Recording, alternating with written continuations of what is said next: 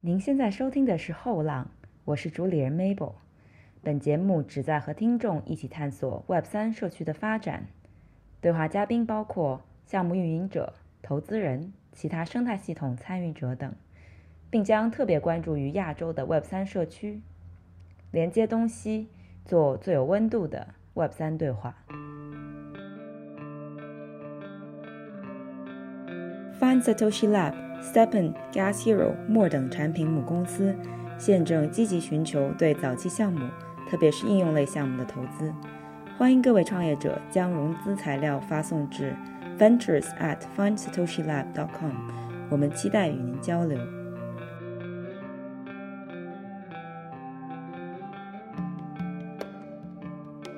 Hello，大家好，欢迎来到最新一期的后浪。今天。呃，也是很久没有做了啊。今天请了一个特别有意义的嘉宾。为什么说有意义呢？是因为呃，其实 Find Satoshi Lab，也就是 Stephen 的母公司，之前是宣布投资了 Mahjong Meta。那今天请到的这位嘉宾，其实就是 Mahjong Meta 的创始人 Bryce。Hello Bryce。Hello Mabel，很高兴今天能和 Mabel 以及跟大家来交流啊。然后谢谢 Mabel 的邀请。感谢 Find Satoshi Lab 对我们的投资和支持，谢谢啊，这么客气吗？对我是想说，其实你可以简单给自己和项目做个介绍。虽然你们已经在华语社区和日本社区非常非常火了，但是可能我们的听众也不是每个人都每天蹲项目的，所以肯定还是想希望你讲一讲。好的，对我们呢是一个非常典型的亚洲的游戏团队，其实。呃，我自己过去是在腾讯游戏负责游戏业务的投资，同时也负责了大概一年半左右的 Web 三游戏投资业务的探索。那在腾讯之前呢，我也有过大概可能近十年的呃游戏和 General Entertainment 行业的这样的一个经验。我们的开发团队呢，很多也来自于像腾讯啊、网易啊、莉莉丝。等亚洲优秀的这样的一个游戏团队，有过像 PUBG、皇室战争啊、荒野行动啊各类这种电竞项目的制作、开发啊，还有运营的经验。那我们今天的呃准备在呃八月份就带给大家像麻将 Meta 是我们的首款产品，同样也是一款这个电竞的产品啊，是基于这个励志麻将玩法的这个 Web 三电竞。我们希望能够嗯。做一点有意思的呃尝试吧，就是能够在体验上提升，在玩法上基于 Web 三玩家来进行创新，然后在经济模型上能够围绕，这也是我们为什么踏足 Web 三的原因，就是这个 ownership economy 啊为核心来构建一个呃麻将电竞的主题乐园啊，所以这个我们还是很希望能够让大家在 Web 三上面来体验一款啊体验上呃经济的设计上。然后还有包括这个玩法的创新上都很有意思的呃一款呃区块链游戏产品的。嗯，你刚刚说到这个主题乐园的这个点，我觉得非常有趣，因为其实文化属性是很强，当然麻将本身也是嘛。不过就是这个，我想留到后面再聊，因为我觉得就是可以多聊点儿。我播客一般它是最后才会聊融资，但是呃今儿个我想就最开始就聊，因为我想到什么，就是之前不少人有私下来问我说。说不就是一个麻将游戏嘛，融那么多钱是要干什么？那要不 Bryce 你来就是给大家说一下，你们融了这些战略的钱，包括应该就是前两天吧，像 Dragonfly 也宣布了他们对你们的投资，就这些融资款对于你们来讲，呃，意义是什么？你们用这些钱准备做什么？对，这是一个很有意思的问题。呃，可能是我过去的这个经验和认知哈，呃，不一定完整，也不一定正确，但是我可能觉得，呃，在 Web 三很早期的这样的一个发展的过程中，很多的产品可能在呃合约或者逻辑层面比较关注，并没有在体验和服务上像我们所用到那个词 Web 二一样有非常多的这样的一个投入。呃，但游戏呢，呃，其实是一款体是一个体验导向的赛道。呃，实际上，一款合格的游戏产品在今天的游戏工业市场上，它的投入本身就不小啊，功能的复杂性啊，表现性的这样的一个资产的投入，然后包括交互的层级，这些都需要更多的开发量。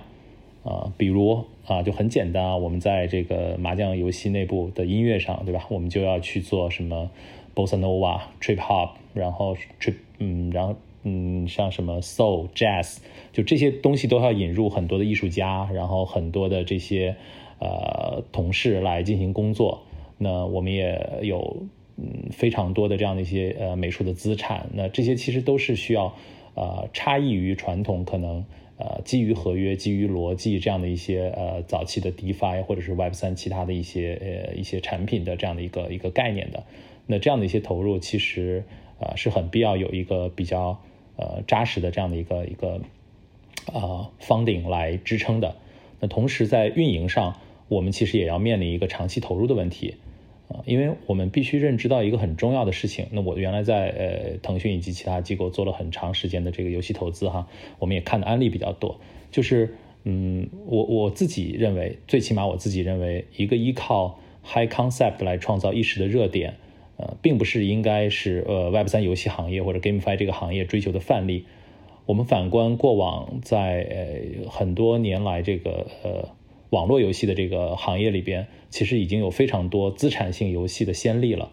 而这些资产性的游戏，他们的资产共识的形成，往往是经历过很长的时间检验之后才能形成的。不管是像 CS:GO 的饰品市场，还是像梦幻西游的这样的一个装备市场啊，还有包括很多 MMO 里边的这样的一些啊 fashion 啊，或者是什么样的这样的一些一些一些玩家具有共识的资产，其实都是需要有非常长的一个运营过程的。那呃，我们我们今天是希望能够做好这个准备，因为麻将确定是一个非常耐玩、非常具有长线性的这样的一个一个品类。我们也是啊，瞄准了电竞这个方向，希望能够给大家一个比较好的这样的一个陪伴性。那这样的话，我们也更需要在早期的时候去准备好一些这个呃，不管是对玩家更负责，还是说对呃我们自己的啊发展方向的这样的一个筹备吧，我们都希望能有足够的 funding。那在达成了一定的这样的一个时间检验之后，那玩家可能会对这个社区，会对这个游戏平台有更强的信心。那在这上面的一些资产，我觉得会自然形成一个更良性的一个价格认知。啊，那我当然同意，就是说今天我们很多 Web 三的这样的一些创新，确实会带来更强的早期的流动性，或者说是啊价格共识的这样的一个构建加速的过程。那我们也在呃不断的学习和交流。但同时，我觉得对过去的游戏行业的这样的一些啊经验的观察和呃我们的这样的一些判断，我们也希望能够带入进来。因为毕竟啊，首先定位来讲，我们还是一个提供娱乐性啊需求满足的这样的一个团队。我们觉得玩家在这里边能够长时间的啊稳定的能够体验到乐趣，应该是我们的第一服务目标啊。所以这是我们呃需要就有足够的这样的一个保障的原因。那再次呢？其实呃，在游戏行业，一千万美元啊，一千两百万美元，我们的融资总哈，但是就是一千多万美元，其实并不是一个太惊人的数字啊。就是我们在呃腾讯做投资也好，或者说在其他的这个机构当时做投资也好，呃，这个数字其实大多数只会出现在一些比较早期的这样的一些项目里边吧。因为今天一个比较工业化的游戏环境的话。呃，比如说起步一个团队，如果是自研自发啊，几十人的团队是一个基础的保障。那两年的开发周期，我觉得这个大家算算账都知道啊，一个团队应该具备什么样的准备。实际上，一千万美元其实今天在啊，即便在中国大陆，也不足以让很多团队能够实现自研自发的筹备，不管是在什么品类，就是坦率的说啊，除非是可能一些什么微信小游戏啊，或者是一些啊其他的领域。啊，所以我觉得，呃，这个数字可以被理解成一个啊标准的一个门槛啊，因为我们今天面临的呃用户，我们面临的这样的一个时代，其实大家对于体验的这种要求，对于很多的这商业环节所要克服的嗯问题，其实都是需要有足够的准备的啊，所以呃，总而言之，言而总之吧，就是数字并没有那么大。我们确确实实需要做长期的准备啊，核心的原因是因为我们想长期的陪伴玩家，并且可能他会在啊 Web 三的资产的呃市场运作和呃维护中，它会更 make sense 啊。如果说我们只是想要去做一个试错，拿一个概念来尝试一下市场的热度，啊，那当然不需要这么多钱，对吧？你可以很快的去去去 deploy，然后你去看一下，然后你再撤回。那这个是我们传统游戏行业其实测量买量的这样的一个一个过程。很多的游戏公司可能一年会有二三十款游戏，可能大概在几百万的开发成本就可以扔到市场上。但我觉得对于麻将来说，我们有非常强的 conviction，啊，我们认为它是一个。值得投入啊，然后以及呃，我们做好了很强的准备，以及我们说服了啊，包括 f a n s a t o s h i Lab 在内的很多优秀的投资人对我们的认可，对我们的逻辑的认可的这样的一个准备下，希望能让我们的玩家更放心。就是啊，我们今天呃，用这些我们所有付出的努力吧，不管今天大家看到的产品的 ready 的状况，我们放到这个市场上的这个资产的质量。啊，呃，我们可以看到这些美术啊，可以看到我们接下来可能会有一些音乐啊，会有更多的东西，然后包含了我们可能说服了这么多优秀的机构对我们的支持。我希望都是能够给玩家以更强的信心，说我们真的是做好一个准备来给大家更好的这样的一个陪伴。对你刚刚说到的这个体验这部分，我就是还是回到刚才前面说的主题乐园这块，我觉得特别有趣。然后其实关于呃这些很重很吃运营的这部分，其实我也呃算是有些体会吧，就跟你交流了之后，但想留到后面聊。那你刚刚说你们对于麻将其实是有很强的确信的，哎，其实我还蛮好奇，就是为什么你们一开始决定做麻将？因为实际上。这并不是一个容易的决策，因为大家都会觉得说，OK，扑克，呃，所以就德扑嘛，呃，它可能是更多人会能接受。那世界上绝大的用户对他来讲，讲对对麻将来说其实陌生的，呃，熟悉，尤其是像立直麻将这种就更加的小小众一些，那可能就只有中日韩玩家是是比较熟悉的，所以。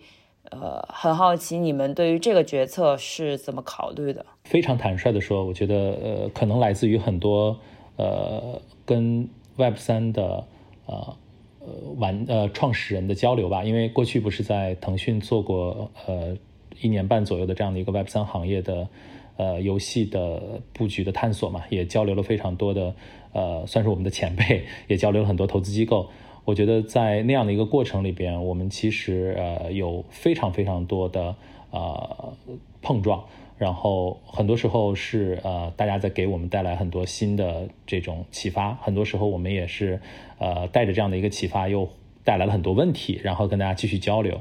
那我觉得很重要的一个问题就是，我们今天在 Web 三这个行业里边。呃，可能还是在一个非常早的一个阶段，尤其我们想要提供这样的一个游戏产品，那我们选择呃这样的一个赛道，很大程度上其实已经是在做呃做好了一个可能更大众的一个选择。我觉得麻将其实并不是一个呃很小众的品类。啊，我觉得这个是首先要澄清的一个事情，就是相比今天在市场上，我们叫 genre，对吧？就是游戏的玩法或者是品类，啊，在游戏的大多数的 genre 里边，然后麻将已经具备了一个非常强的认知优势了。这个 market 有大概六到七亿的全球的活跃的呃游戏用户，那这个数字在绝大多数的 genre 里边是不存在的，是不具备的，啊，只是可能我们看起来说这些人群比较集中和密集。它在个别市场的渗透渗透度极高，然后在个别市场的渗透度极低，啊，可能就仅此而已。它的文化的标签性比较强，啊，但是我们今天再去想，很多我们判断过去对于一些小众的品类也好，或者是小众的呃玩法的这样的一个过去的认知，啊，我们其实都会看到很多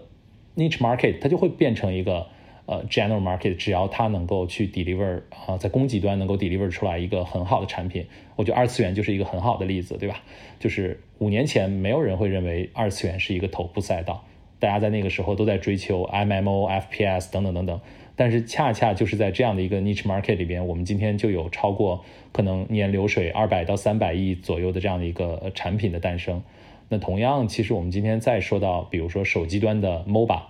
啊，手机端的 MMO 同样也其实只有东亚和东南亚玩家在玩。我们去看美国的市场，我们去看欧洲的市场，是没有什么人在手机端去玩 MOBA 和 MMO 的。他们同样其实也是在区域性的 market 里边得到了一个非常好的渗透。所以我觉得我们并不需要说，呃，从 day one 开始就想要去呃取悦所有人和服务所有人，因为游戏行业不是像。比如说水电煤这样的一些基础服务，游戏行业是一个内容性产品，是一个娱乐性产品，对吧？作为一个内容产品，呃，我觉得没有必要去取悦所有人。我们其实，呃，在商业上是一定要去做取舍的。呃，而麻将这个品类，其实我们，呃，已经就像刚才说的，已经选了一个，呃，话题度也好，或者认知度也好，呃，非常好的这样的一个一个一个方向了。我觉得相较于很多品类来说，我们是更有信心的，啊，因为，呃，我们今天再回到说很多过往的成功的游戏厂商的发展史，嗯，这个比如说上世纪八九十年代，Arcade 那个年代啊，Capcom 啊，Sony。啊，就是这些这些公司其实都有过麻将的布局，对吧？Why？然后包括两千年之后，呃，腾讯啊，在中国大陆市场其实也是以麻将、斗地主这样的一些基础的这样的一些游戏品类，获得了这个数亿的玩家啊。到今天为止，呃，这个腾讯的麻将板块都是一个不可忽视的这样的一个业务板块，更别说可能在港股里边还有很多这个麻将的上市公司啊，在台湾地区有这个。呃，Top Ten 的产品里面可能就有四到五款是麻将产品，像什么明星三缺一、富豪娱乐城等等等等等等。所以，对我们觉得就是麻将不是一个小众品类啊，它只是用户集中而已。而且用户集中其实并不是一个坏事，说实话，就是发酵起来和传播起来可能更好。那至于说是为什么不是扑克啊，我觉得这个也也也比较简单啊，就是呃。因为我原来也做投资哈，我我自己可能有一些也不一定是呃非常对的认知，但呃起码是我们自己这个团队的特质吧。就是我我觉得能力和愿景是要匹配的。很多时候，我觉得我们在看呃一些方向的时候，很多聪明的呃不管是创始人也好，投资人也好，都能看到这个方向，那我们就把它称之为愿景。但是是否是这个团队能够把它做好，那就是能力嘛。那为什么是你来做，以及为什么是你能呃你能把它做好？我觉得作为一个亚洲的团队，我们对麻将的这种认知和这个品类的这种浸染是在基因层面的啊，不管是我们个人也好，还是说我们的这个文化的这样的一个一个传承也好，我觉得对于麻将的这样认知，我觉得应该是一个舍我其谁的态度吧。但是对于扑克来说，可能啊我们面对全球，可能在链上已经有。几十款这样的一个德普游戏的呃场景来说，我们呃不觉得我们具有目前不觉得我们具有非常强的舍我其谁的优势啊。但对于麻将来说，呃，我们其实呃恰恰在它的一些策略深度里边，在它的一些呃玩法的这样的一个创新层面，我们其实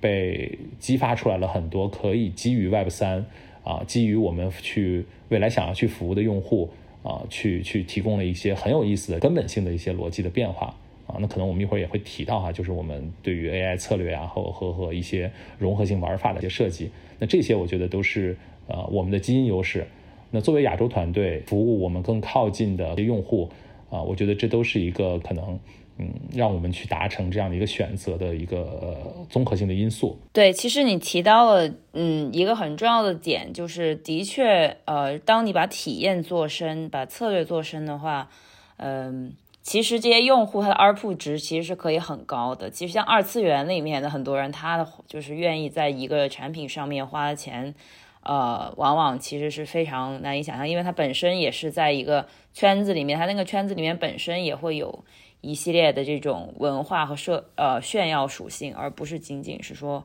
那些游戏。然后，其实你刚刚说到 AI 策略这个事儿，嗯，我发现一个特别有趣的现象，就是因为当时在 More 呃做这个麻将前期的资产呃叫什么，就是发行的时候，我们有很多大使其实是非常感兴趣的，而且你跟他抽象的说。说一下日呃励志麻将的规则是有点类似于扑克的，他们就一下子就理解了。然后就是你看，其实，在 Web 三里面，因为有了这种全球流动的资产的，所以才会让大家有了解一个完全陌生的一个游戏的这种呃可能性或者兴趣。当然，也是因为大家呃对于这个 NFT 的这个价值本身可能是有一些期待嘛，对吗？但呃对于这种呃。对于麻将文化完全陌生的这些玩家，如果他们有兴趣参与，啊，我就想问问你们是用什么样的方式把这个门槛降低，然后加速他们的上手的？对，我觉得就是呃，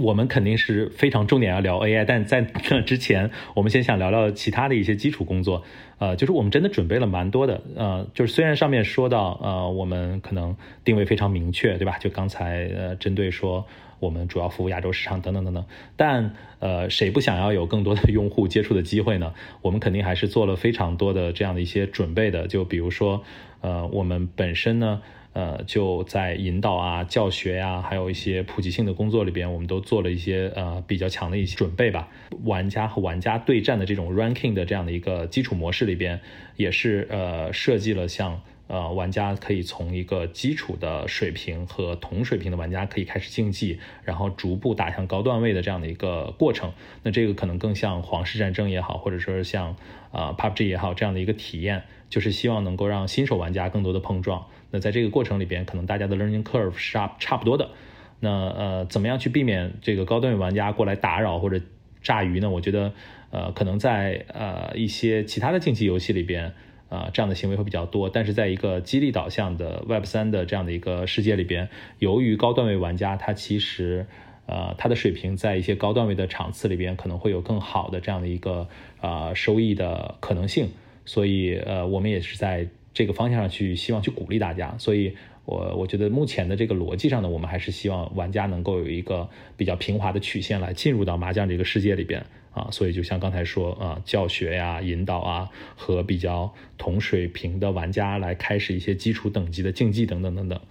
那第二呢，就是啊，刚才我们说到这个呃，很想去介绍的这个玩法啊，就是 AI 竞技。呃，那这个玩法的灵感实际上最早来自于像 Football Manager 这样的游戏啊，因为我自己是一个呃资深游戏玩家啊，就是一至少也有几万小时，我那天数了数，可能就是四万小时应该是打底吧。就是从小就是呃绝大多数时间只要能花，我都花在这个呃游戏上面。那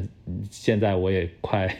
就是年龄很大了哈，就是真的是。奔四了，所以就是算算这个时间是很恐怖的。然后加上前几年这个一直也是在游戏行业啊，我们是非常鼓励这种玩家呃玩家导向的这样的一个投资策略的。所以我们去投的 genre 大多数我们都是要磕数百个小时才敢下判断的啊。所以我在可能在很多的品类里边花了。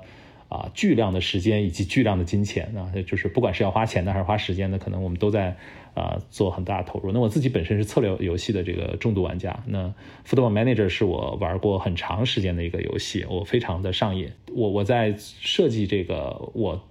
当年想要去做 Web 三创业的时候，其实呃动力啊必须得说一大部分是来自于 Stepen，因为 Stepen 当时给我。啊，带来了一个非常好的这样的一个一个一个入门的这样的一个课程啊，以及相较于其他的产品来说，我觉得 Stepen 的叙事啊其实非常友好啊。我也过去跟 Jerry 还是跟 Young 啊有提到过这个，就是非常佩服的一点，就是 Stepen 在产品上做的就是活好不粘人啊。因为 Web 三的玩家他其实跟这个呃传统的游戏玩家不一样，传统游戏玩家其实是体验和探索导向的，呃目的也好，或者说特质也好。啊，其实给他们以一个，比如说更像一个爱好者导向的玩法，呃，或者说是他们的行为的 pattern。但是在 Web 三里边，我们都理解玩家其实有非常强的，呃，这种叫驱动的这个这个这个因素。那这些驱动的因素，其实就一定程度上。对你的呃这个模型或者说是这个呃体验的要求是有一定的要求的。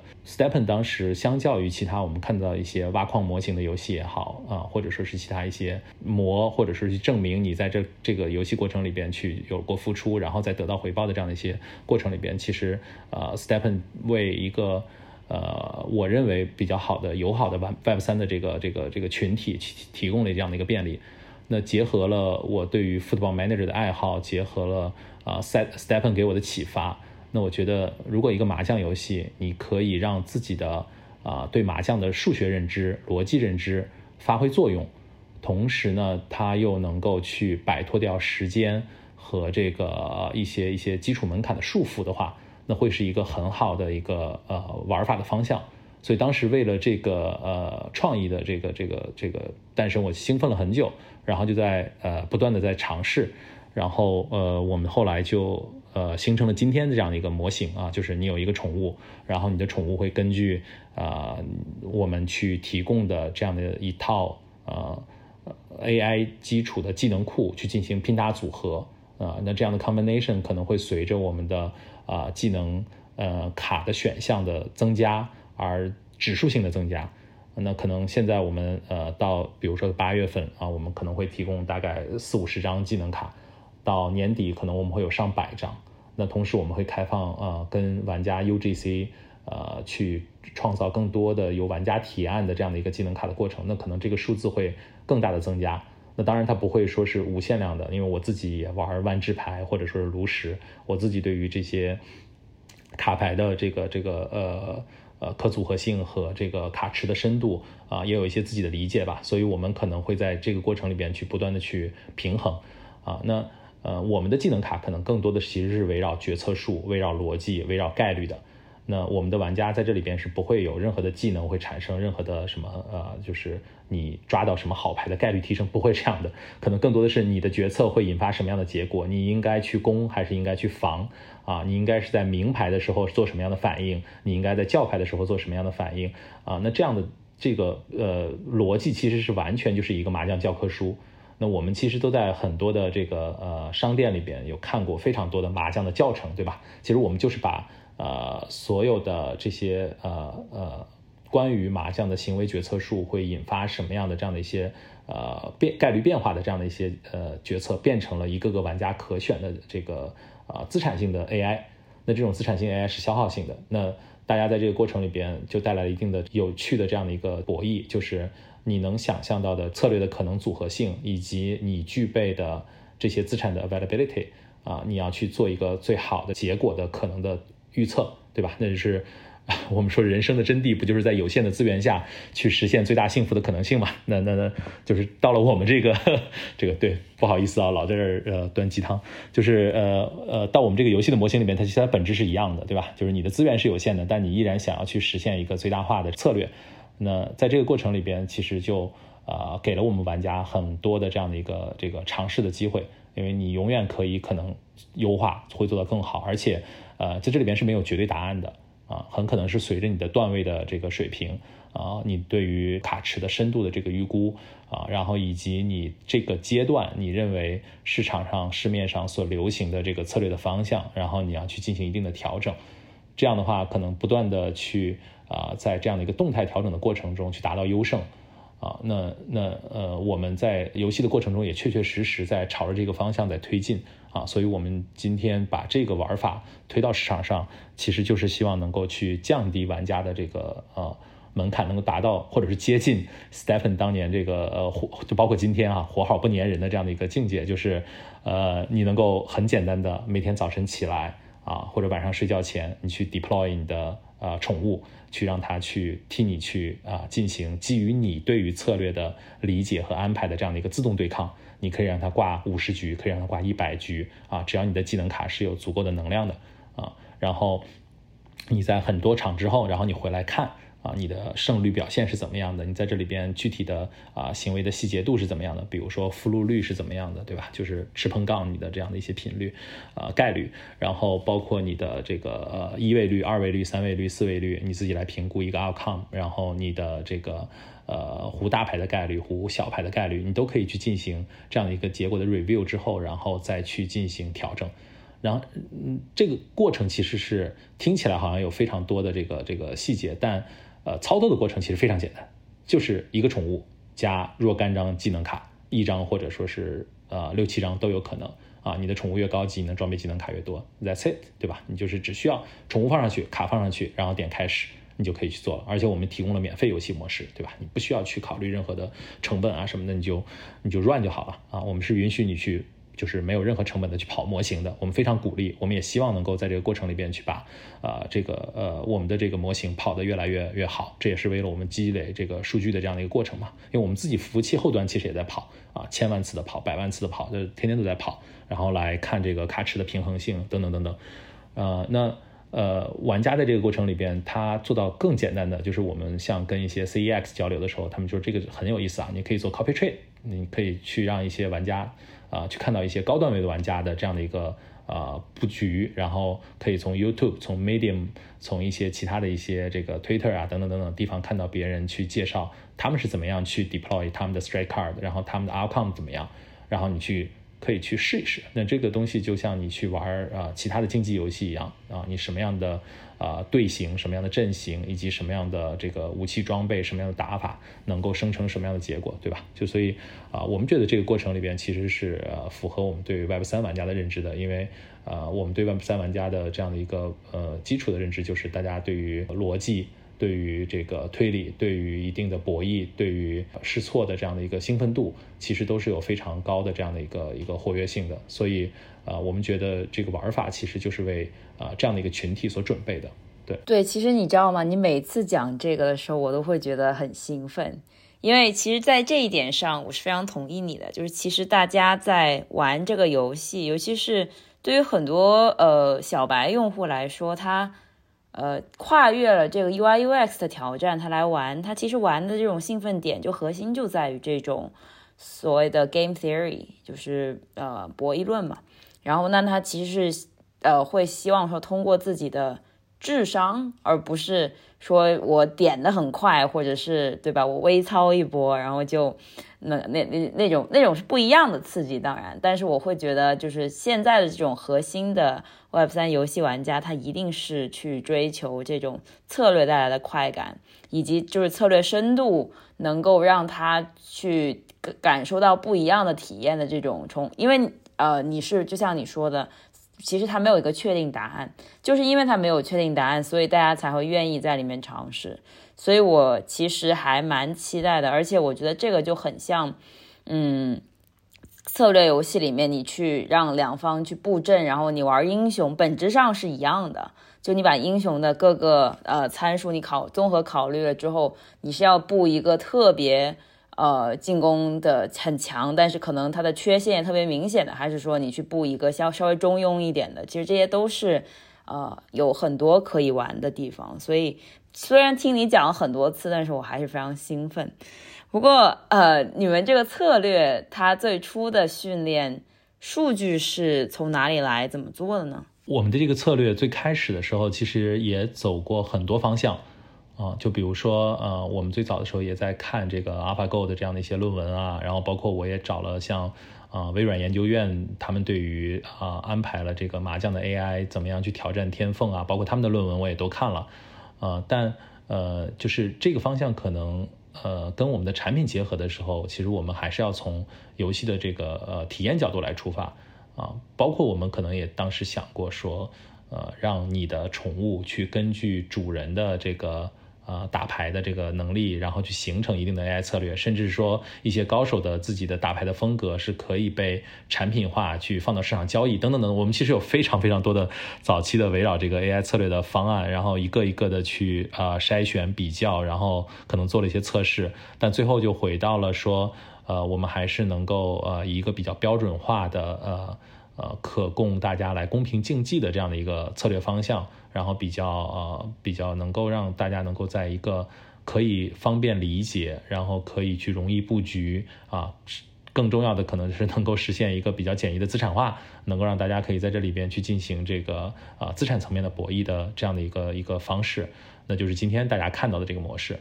那呃其实最早的时候就是呃我们把它的这个呃 AI 逻辑梳理清楚之后呢，我们就在服务器边就跑这个。呃，测试嘛，那就是就像刚才说的，就是，呃，我们可能每天都要跑跑跑数数百万次的这样来看，就是我们写了很多的呃呃 AI 决策的这个逻辑，然后把它放在服务器的这个后端里边，然后我们来看，呃，包括宠物，它应该有一个基础的智能等级，对吧？那这个它基础的智能等级应究竟应该扮演什么样的程度，才能够保证这些呃技能卡是生效的，然后技能的组合是生效的。啊，但同时呢，它的智能程度，呃，又又又应该低到什么程度，应该高到什么程度？这些过程里边其实都有非常非常多的磨合和这个测试。所以，呃，坦率的说，就是这个嗯嗯 AI 的整个这套策略，是我们花了最长时间和最大的这个精力去梳理的。啊，因为像麻将的基本的呃玩法的这个框架，或者说是这个实现，它其实还是一个相对来说。呃，没有那么多的这个思考复杂度的东西，可能我们更多的是在这个表现力上去提升，对吧？就是更好的皮肤、更好的场景、美术的标准、音乐等等等等。但嗯，在 AI 我们这个作为一个完全原创的这个核心玩法里边，我们其实是面临着一个巨大的压力的，因为这也是我们认为我们在给啊 Web 三的玩家提供的一个差异的呃这样的一个游戏点，或者是创新的游戏点。我们希望能够满足像刚才说的，我们达到的这个目标，就是它是 scale based 的，那它是能够帮助大家去实现啊一个呃离场竞技的。但是同时，它又是基于你的命令的，对吧？就像我们今天去去做很多啊量化的呃理解一样，它其实是呃基于你的这样的一个策略在进行博弈。那呃，同时它又应该是一个非常简易的模型。所以呃，在这个里边，我们可能是是经过了可能长达啊到今天为止可能接近一年左右的这样的一个反复的训练、反复的调教。然后呃，我可以说。应该是每每周每周我们都会有进一步的迭代和升级，让这个 AI 的模型更成熟，然后让这个决策树的组合的生效逻辑更加符合玩家的期待。包括我们也会跟玩家去有一些简单的啊 Fox Group 的这样的一些这个沟通啊，去问他们的感受，问他们的评估，问他们对于啊不同的策略的反馈。这也是为什么我们后来有了这个。啊，用 UGC 的方式把呃这个玩家再引进进来，因为我们认为，呃，不管是从 Web 三呃的核心逻辑上，它应该是一个共创经济，还是说啊过去我们看到成功的像万智牌或者说其他的一些啊，它未必是我们这种数学逻辑型的策略和技能卡，但他们也有很多这种啊共创。达到比较大的成功的 TCG 的游戏的这样的一个先例啊，我们都认为这是一个很重要的事情，把玩家也一起拉进来，跟我们一起来进行这样的一个共创。那我们也会在这个过程里边，可能和一些职业的励志麻将的选手啊，去达成这样的一个呃顾问的呃合作，让他们来提供一些很有意思的，比如说一些复活型的策略，或者是一些高级策略啊，然后我们也会把它啊放到这个游戏里边去进行这样的一个部署啊。所以，呃，我觉得整个的这个过程对我们来说是一个非常兴奋啊，非常呃大的压力，然后也是比较多的这个尝试探索，然后呃，到今天我觉得 deliver 了一个还算是一个比较好玩的答卷的这样的一个阶段吧。然后我们在 beta 测试里边，其实呃就是非常明确的，就是我们的这个 Tama 的对战肯定是更多的嘛，这个也符合了我们的预期。其实是人均参与要接近一百多次吧。啊，那这个数据我们其实非常满意的。未来正式上线之后，我们其实会呃基于它不断的做优化，以及给它提供更多的玩法和场景。因为基于这个呃麻将 AI 的这样的一个呃核心的底层，我们其实呃做了非常非常多的衍生啊。这也是回到刚才那个我们开头说，我为为什么管我们的游戏是一个啊麻将的 theme park。啊，其实很重要的就是，呃，它帮我们打开了一扇窗。那打开了这扇窗之后，我们发现窗外其实有非常非常多的风景。比如说，啊，我们原来做传统的 tournament，啊，麻将做 tournament 很累的，因为你需要去跟每一个玩家去约定时间，然后你需要去组织，然后，啊，六十四进三十二，三十二进十六，对吧？你要去安排这个所有的 logistics，你得安排好多天。那如果我们今天让你的 tama 啊，让你的宠物去替你去打这个 tournament。它其实可以变成一个非常高效率的事情，啊，那那那那这个事情就可以去解决很多东西。那我们再进一步，那假如说啊，当然我们今天是非常重视呃这个过程的，玩家是会 follow 全赛程来看这个比赛的。那那如果说我们的玩家进一步的去相信了 Gale 的判断是在这个塔玛的策略里边得到一个完整体现的，那未来我们甚至可以有，比如说类似于像啊 Battle Royale 这样的一些玩法啊，我们叫啊塔玛的吃鸡模式。那完全可以让一百个玩家，然后进去进行这个捉对厮杀，然后最后可能胜出来一个或者两个人。那这种吃鸡模型，那它就会带来更多的不同的玩法的刺激感啊，这种里边带来的奖金模式啊，等等等等，其实都会给玩家带来不同的数学期待和参与的乐趣。那还有包括我们可能将来有这种叫呃，我们叫 challenge 模式，就是踢馆模式啊，因为我们在我们的游戏里边实际上是有这个缺馆的。那可能有一种玩法就是啊，我们的玩家可以带着这个呃你的你的塔玛，然后去去挑战别的玩家和别的玩家的塔玛啊，做这种二对二的进攻，因为你的塔玛是没有办法给你 V 牌的嘛，所以彼此之间其实是没有办法进行这种这种呃作弊的，但它同时又是你一队的，所以你的队友在一个相对来说比较公正的情况下来跟你去挑战别人和他的队友。然后，假如你赢的话，就会得到一些可能啊正的这种这种反馈啊，不管是奖励也好，还有一些社交的这样的一些一些点也好啊，所以就是基于这个 AI，其实我们做了啊非常非常多的这个衍生啊，所以我们觉得这些东西都很好玩，它可以变成一个 theme park，但它同时又没有分散玩家的这对于核心玩法的认知，它一直是紧咬着励志麻将或者说麻将本身的这个乐趣在进行主线上的探索的。啊，那甚至包含了未来，呃，我们的 Tama 是不是能肩负起啊教学的责任？因为我们确实有英文的玩家在说，啊，那今天是他来看着这个 Tama 在打牌，那未来能不能说，啊，他在打牌的时候，Tama 能够变成他背后的那个 Master 来建议他去打什么牌？那其实这都是非常好的一个玩法的可能性。基于这个我们的这个 AI 的这个策略，啊，我们其实是。呃，看到了非常非常多我们未来想要去做的方向，所以我们的 pipeline 其实非常丰满。我们的这个呃前端还有服务器端的这个开发人员，啊，都是呃这个有了 非常长的这样的一个工作预估吧。啊，所以我们希望能够把这些玩法能够去一一的呈现出来。那这些玩法其实都是会复用到今天玩家的这些啊，不管是我们叫 functional value 的资产，还是表现性的这样的一些啊 emotional value 层面的这些资产，其实都是在这里边去可以得到更多的体现的。那我们对于玩家来说也是有一个更好的一个交代，就是大家的资产，不管是进行更多的博弈也好，还是更多的展现也好，它都有更多的价值的产体现空间。对，所以我觉得。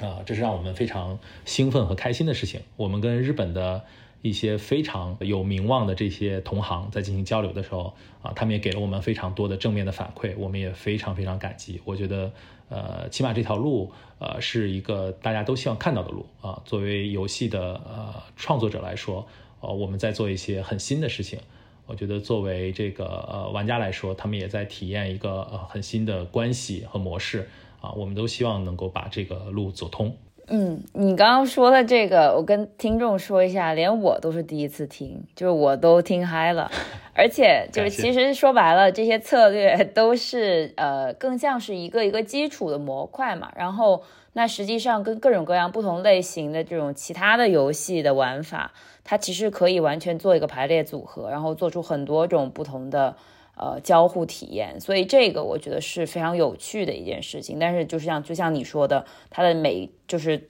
这些塔玛这些策略，它的呃作为一个一个基础的模块，它其实呃最核心的还是玩麻将这种游戏本身，大家带来的博弈和竞技的乐趣，我觉得这个是最重要的。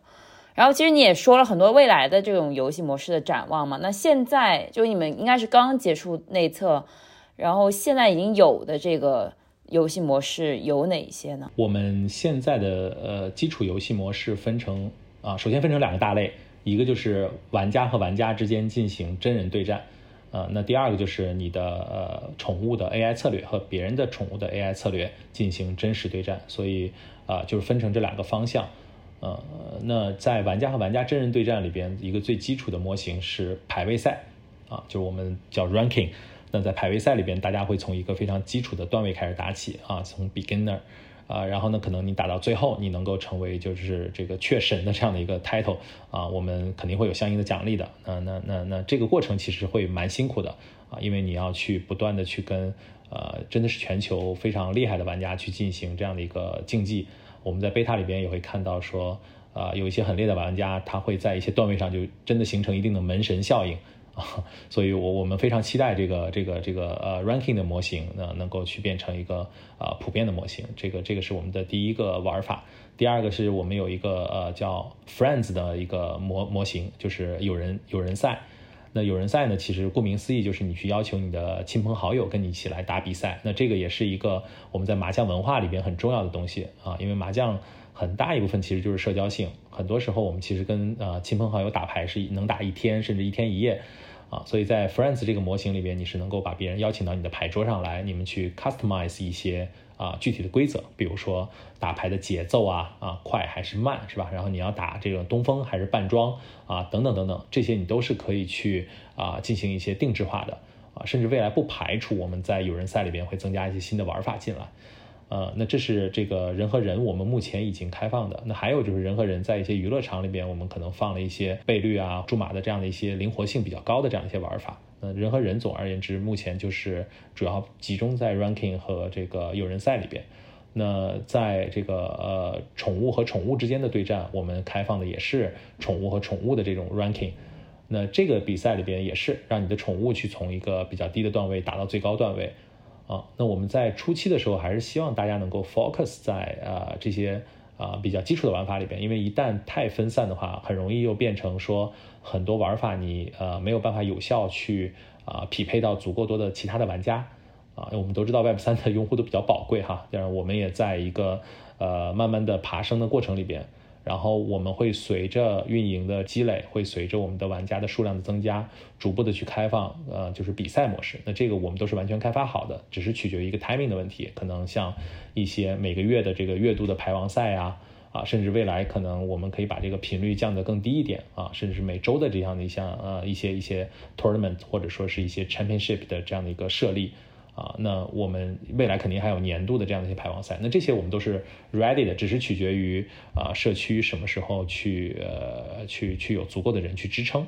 啊，那呃这些是我们在开服的时候就会给大家准备好的这样的一些玩法，那我们也希望能够去把最基础的这样的一些玩法能够让玩家在这里边得到一个比较好的发酵吧，那等到合适的时间点的时候，我们就会逐步的开放，像刚才说的什么挑战模型啊。还有包括这个呃呃这个这个刚才说的吃鸡模型，甚至我们还有一个呃马上要去呃在八月底吧，可能就会放出来的一个新模型，就是我们的这个扭蛋模型啊。那因为我们呃观察到一个市场的经济发展，在早期的时候，其实如果物资过于缺乏啊，那可能物价的这样的一个平衡度会有问题啊。我们也是为了解决这样的问题，然后去呃重新去。呃，核定了这个玩法的这个入场的规则，比如说扭蛋玩法是玩家呃付出一定的这个固定的这样的一个代价，然后呃一定会得到扭蛋。但至于说这个扭蛋的质量呢，其实取决于玩家在这个呃牌局里边的表现，就是你打的越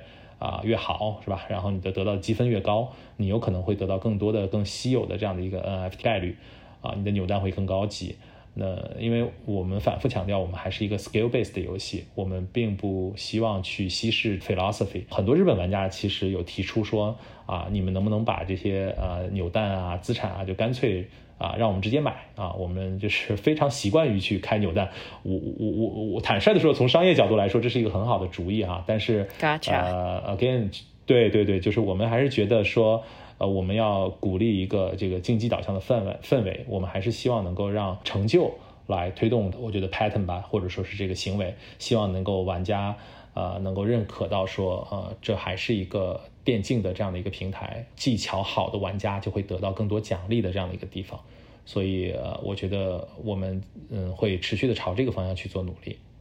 然后刚才还说到很多其他的玩法，我们就会在比如说第四季度，今年第四季度和明年第第一季度，我们会陆续的放出。呃，我们现在的资料片的排期可能已经排到了五点零的版本吧，就是每一个版本可能都有两到三个新玩法会放出来啊，甚至是包含了未来的这样的一些可能我们呃还没有准备好去去去 disclose 的这样一些刺激的玩法啊，我们都希望去慢慢的放出来，然后。呃，让大家能够去在这个 theme park 里边，既有它的主旨就是去打电竞，打你的呃荣耀性的这样的一些段位啊，甚至去打一些这个 tournaments 或者说是这个这个大赛。那同时呢，又有一些可能创新性的娱乐性的玩法。能够让大家去啊，不断的去通过呃一些节省时间或者是节省自己的这样的一些精力的方法，去参与到这个游戏的这个长线发展里边来。你一样可以去获取到啊资源，你一样可以去啊积累这种活跃的这个这个点数，你一样可以得到啊社区发展成长的分享啊。我觉得这些我们都是希望能够给到呃不同的玩家的这样的一个覆盖。今天在这个节目放出来的时候。其实是正式上线了产品，呃，我还蛮好奇，就是在你们内测期间，你有没有什么一些就比较有意思的发现，甚至一些没有预想到的事情啊？呃，我们有交流过一个小小的，我内部交流过一个非常有意思的一个小故事，就是我们在测试期间其实加速了资产的投放，希望玩家能够在呃资产深水区吧，能够有不一样的这样的一个测试和实现。所以我们投放了很多很稀有的资产到市场里边，啊，但是我们也没有投放最稀有的。那呃，玩家在这个过程里边，他们在进行呃，比如说宠物的合成的时候，啊，那他们肯定是想要去追求这个最高段位的这个宠物的合成的，即便贝塔可能只有一个多月、两个月的时间，啊，我们都没有预想到他们会合成出来，啊，因为呃，这个概率呢，其实是呃嗯是有的，但是我们也没觉得那个东西有多高哈，但。呃，很快就是其实超乎我们预料，我自己都说实话，我看到那个结果之后，我都回去查这个概率，我们是不是写错了？其实玩家真的很厉害，对，但玩家真的很厉害，但是他们也在一个阶段就卡住了，因为确实是啊，平台投放的资源对每一个人来说是公平的。他们卡住了之后呢，我们当时就发生了一个很有意思的故事，就是啊，一个呃，我们因为我们的玩家来自于不同的语言区域嘛。那有用日语频道的一个玩家，可能就依靠着 ChatGPT 的翻译，然后来到了中文频道来找这个这个华语用户，可能是台湾用户的这样的一个玩家来进行交流，说，哎，能不能这个呃，我们合作一下？我这儿有比较稀有的宠物，你也有，我们都是应该是服务器里边比较顶级的位置，我们两个人合作的话，就可以去啊 breed 更稀有的这样的一些呃这个宠物出来，啊，那那这个过程里面，其实华语用户第一个反应就是那。只能在一个人的账户下进行操作，那就有风险啊。那我们用什么样的方式来达成这样的合作呢？比较令我们 surprise 的就是，呃，他们的交流其实非常的顺畅，即便嗯，这位这个华语用户不太懂日文，那位日本用户不太懂华语，但两位用户其实就依靠着翻译软件。啊，不断的去交流，然后达成呃合作，然后信任。我觉得这点来说，其实呃很难得，因为最后我我我们去看了他们那个合作模式，其实没有什么 guarantee 的东西能够去替他们做担保啊。我们官方也不可能下场来做这个担保。那呃，他们就完全是依靠着对这个玩家呃彼此之间的这种信心吧，然后信任，然后去去呃日本玩家可能当时呃把自己的这个。呃，宠物交了出来，然后交给了中国玩家，通过这个市场交易，定时定点，大家约定一个时间来买了下来，然后这个价格没有特别离谱啊，通过测试币买哈，然后呃，然后进行这个呃 breeding，然后 breeding 了两个，然后日本玩家说你可以留下你认为好看的那一个，然后你把另外一个还给我，然后等等等等，就这个过程实际上让我们看到了呃很有意思的尝试啊，就是不同的语言的玩家发生这个碰撞啊，那。另外一个有意思的事情，其实也是在不同的语言玩家之间发生的，就是呃，我们这一次的呃贝塔中遥遥领先的那个呃，在呃人和人对抗中 PVP 中一直领先的玩家啊，是一位日本玩家啊，他非常厉害，他长期的在这个段位榜上领先，呃，很多玩家都非常佩服他的这个这个打牌的技巧。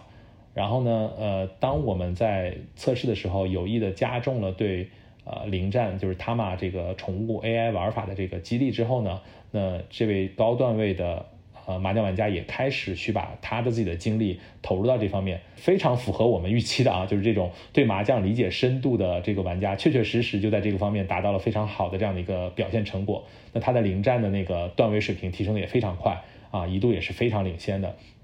那就有很多其他中文社区的玩家啊去讨论说，能不能去取经，能不能去请教。啊，然后去用翻译软件跑到日文频道里边去向人家去进行学习和请教。当然，这个学习和请教的结果可能未必是达到大家的预期，但呃，就整个的这个过程，其实我们是呃非常开心，说确确实实是 skillful 的玩家啊，去利用自己对于逻辑、对于数学、对于这个战术的这样的一个预估和对于麻将的规则的理解，然后就达到了比较好的结果。这是我们非常非常想看到的。那同时，我们也看到了说。呃，其他的玩家对于呃这样的一个嗯这个这个策略的这个结果，他是想要去学习的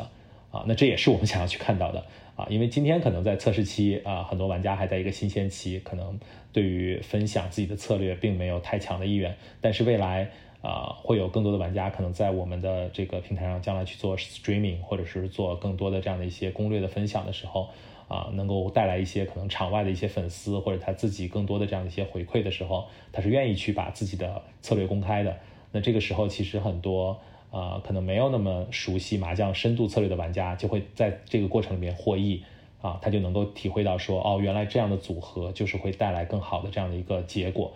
啊。我们自己其实开玩笑说，一个如果不太会打牌的玩家，有耐心、有时间把我们所有的技能卡通读一遍。然后把这些理解，然后在一些牌局里面去做应用的话，可能这就是一个非常好的教学过程。因为我们的技能卡，呃，就是在做呃逻辑的梳理，就是在做什么样的呃打牌的策略会带来什么样结果的这样的一个展示。那呃，如果他们就都不需要去看他们的宠物怎么打，他只要去读我们的 instruction，说这张卡到底会起什么样的效用，啊，能把这个东西理解清楚，其实就能提高很多基础玩家的这个麻将水平。因为我们知道有很多麻将的基础玩家，他是直觉型玩家，他可能并不太多，并不太做过多的这个数学层面的一个深度思考啊。那其实我们已经在这方面做了很多的展示了。那有一些很厉害的玩家呢，呃，我们也相信他。啊，对于我们的策略理解程度是非常深的。那未来可能甚至他们会想出来更多有意思的策略。我们也希望这些玩家能够加入进来，然后跟我们一起做共创，然后呃，让整个的这套策略玩法能够变成，呃，在 Web 三的这样的一个里边很有意思的这样的一个事情。因为 TCG 其实天然的就跟 Web 三的这个呃一些模型的底层非常吻合嘛，对吧？啊，所以我们觉得这个方向我们是很想一起去努力的。就因为其实呃，在 Web 三基本上是。Discord 和 Twitter 都是标配，所以其实，在任何一款嗯传统一点的互联网的这种麻将游戏里面，你都很难获得这种全球跨文化的的这种交流体验。那这个体验其实可能本来并不是你本身想要去呈现给他的这个游戏内的体验，但仍然还是给玩家带来这这个新的体验，我觉得还是挺有趣的。说到体验这个事儿，我们就还是回回头聊一下。呃，前面咱们讨讨论到了这个主题乐园的这个事儿，呃，因为麻将游戏的文化属性是非常强的，然后呢，加上它包括像服装啊，还有一些，嗯，就是等等各方面的一些周边那些元素就更加是这样子了。所以在游戏的这个过程中，是有什么社交和互动的元素呢？我们设计了蛮多的，我也非常看重这一块儿。呃，首先我们。刚才有提到一个玩法叫踢馆模型，对吧？就是你能够去你的好友的房间，或者说是他的这个雀馆啊到场，然后去进行这个对战。玩法本身其实就是啊人和人之间会形成比较多的这样的一个这个啊交流对抗的。呃，那第二个就是像刚才说的 Friends 的这个玩法，它本身也是呃让你的亲朋好友来你的雀馆里边来做客的这样的一个概念啊。你有一个雀馆，然后你就能够去邀请其他朋友。然后别人也会看到你的一些啊装饰性的一些资产啊、偏好啊等等等等。那呃未来呢，我们在游戏的社区里边啊会开放这个聊天的功能。这个聊天功能是基于我们现在的一个住宅的分区的。我们的呃所有的血管也是我们的住宅，像刚才说的那个概念，它是分成二十七个区，玩家是能够选择你去住在哪个区的。那这些区的名字也很简单哈，它就是一万、二万、一条、二条，然后一桶、两桶。那呃，这些不同的区，我们认为它应该开放社区聊天功能，就是不同的区里边，它应该有一些这个针对这个小区的住户、租户或者住户的这样的一个沟通的功能。那我们其实是非常认知到一件事情，就是呃，我们今天在做的不是一个针对特定区域，而是针对 Web 三用户的服务。我们这一次的测试有来自于接近一百一十个国家的 IP 啊，登录了我们的游戏。那这些区域除了像美国、中国这些我们不提供这个服务的国家没有这样的一个 IP 展现之外，呃，那其实有非常多的呃少数语言的国家啊，就比如说我们这次啊有非常多的可能就是类似来自于呃什么尼日利亚呀啊，还有包括荷兰啊，那是非常有意思啊，荷兰的玩家是打麻将的，荷兰可能在欧洲有非常强的这样的一个麻将基因。啊，就等等等等，他们需要有自己的这样的一个社区的这种沟通。那我们想象未来可能，比如说，啊，一些呃韩语的玩家，他可能是更愿意聚集在某一个区，形成一个自然的一个交流。可能日语的玩家，他可能更愿意在某一个区啊去聚集和驻扎。啊，所以在这种不同语言的这样的一个风格下，他可能比在啊世界频道里边用不同的语言去发言，可能更 make sense。而且啊，不同的呃这个语言的玩家抱团在一些区里边。啊，我们将来会对这些区的整体的表现，会再做一些可能这个激励或者说是积分表现的一些回馈等等等等都有可能啊，甚至是形成他们自己的一些更深度的一些玩法。那我们还没有呃准备好去 disclose everything，但呃大家是可以对此有期待的。那还有一些社交的元素就是呃我们可能会我们的 governance token 发布之后啊，允许玩家利用这种 governance token 的这种票选啊、治理啊，去决定一些。啊，切乎于他们的一些平台啊，不管是收益还是这个表现方向的权益的投票啊，等等等等，也都会需要玩家之间去进行交流。那我们在玩法层面上，呃，肯定是更重要的。就像刚才举例的两个玩法，我们将来可能在玩法层面上会有这种叫麻将 school 的这样的一个大的资料片会将来发布啊，希望能够啊，有类似于麻将 mentor 这种玩法啊，嗯，举例子啊，可能就像刚才说，能够有啊不同的玩家啊，高段位的玩家能够来教一些新玩家怎么打牌的这样的一个过程啊，那可能就是实现的过程就是一个二 v 二 v 二 v 二的这样的一个过程，四个新手坐在前面，他们可以 滴滴叫打啊，让一些打到一些段位的玩家坐在他们的背后，提供一些。啊，非决策性选框建议的这样的一些呃打牌的一些建议啊，该不该吃啊，该不该碰啊？那应该打这个三万还是打应该九条，对吧？那那他们不能提供高手不能提供这个决定性的这个指令，只能够说建议你怎么怎么样。那前面的这个新手玩家在这样的过程里边，他们甚至是可以啊开放这种一 v 一的这样的一个语音通道的，那就呃很像我们在现实生活中啊经常在打牌的过程中会有。很多人坐在你背后啊，有的人给你一些建议，怎么怎么样的这样一些很自然的社交过程。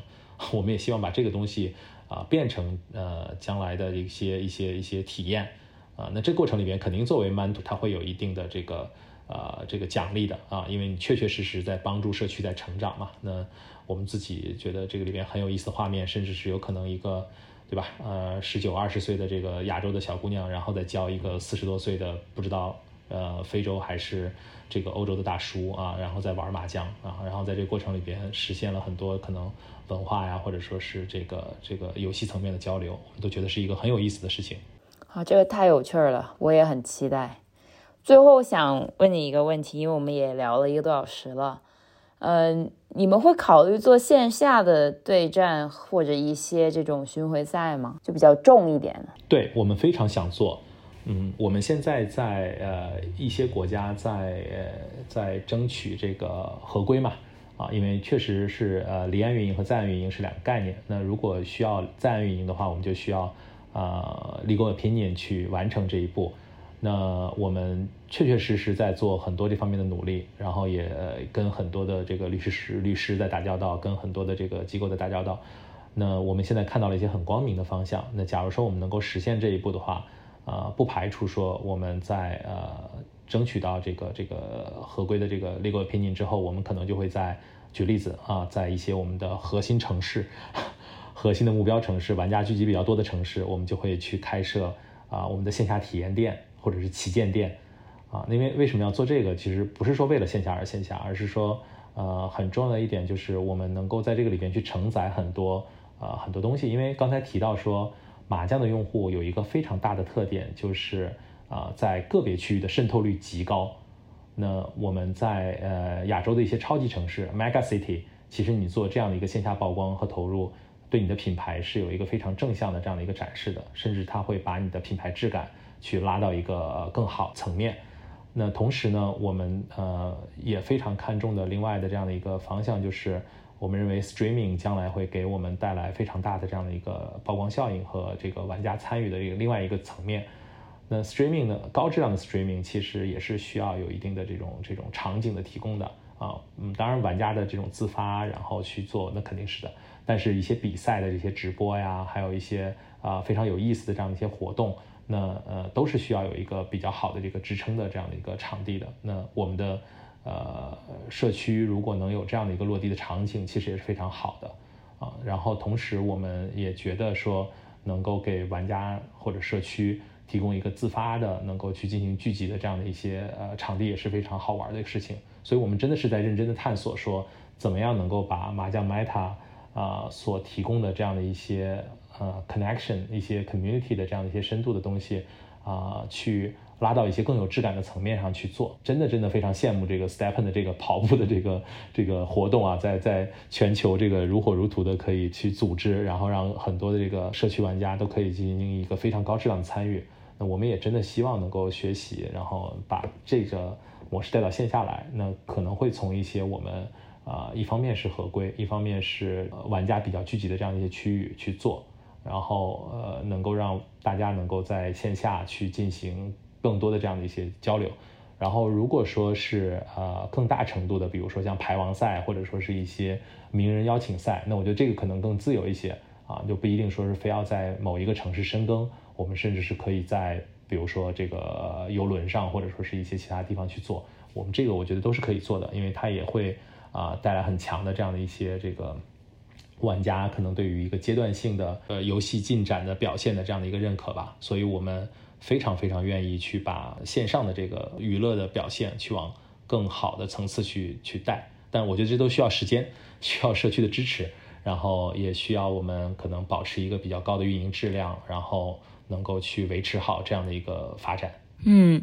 对，其实我一直喜欢就是跟别人说，呃，Stephen 的社区很多时候其实是 online to offline，就也是 O to O，但是是就是从线上到线下。然后其实这种线下的接触，它虽然可能它的投入产出比你如果用数学来算的话，一定是觉得说，哎，这个好像有点低。但实际上它建立的这种心，就是对于核心玩家的心理护城河是。社区活跃和高质量的一个非常重要的呃保证吧，应该说。所以其实我觉得，对于很多这种在做呃线上的交互的这种呃 Web 三游戏，它到了后面去做一些就是尤其是全球性的这种社区运营，线下其实是反而能够让它带来更强护城河的一个必要保证。所以我也很期待，就是哪一天能够在某一个这种亚洲的城市，能够看到这个马呃嗯马马庄 Meta 的这个雀馆，应该会非常非常有意思。感谢。那好，感谢今天 Bryce 来做客后浪，聊得很透啊。然后也期待这个产品在上线呃以后表现越来越好。然后。希望我们的听众也可以借这个机会，更多的了解这款产品。它除了麻将游戏本身的乐趣，还有一些独特的只有 Web 三游戏才能够给你带来的，嗯，乐趣。谢谢 Bryce。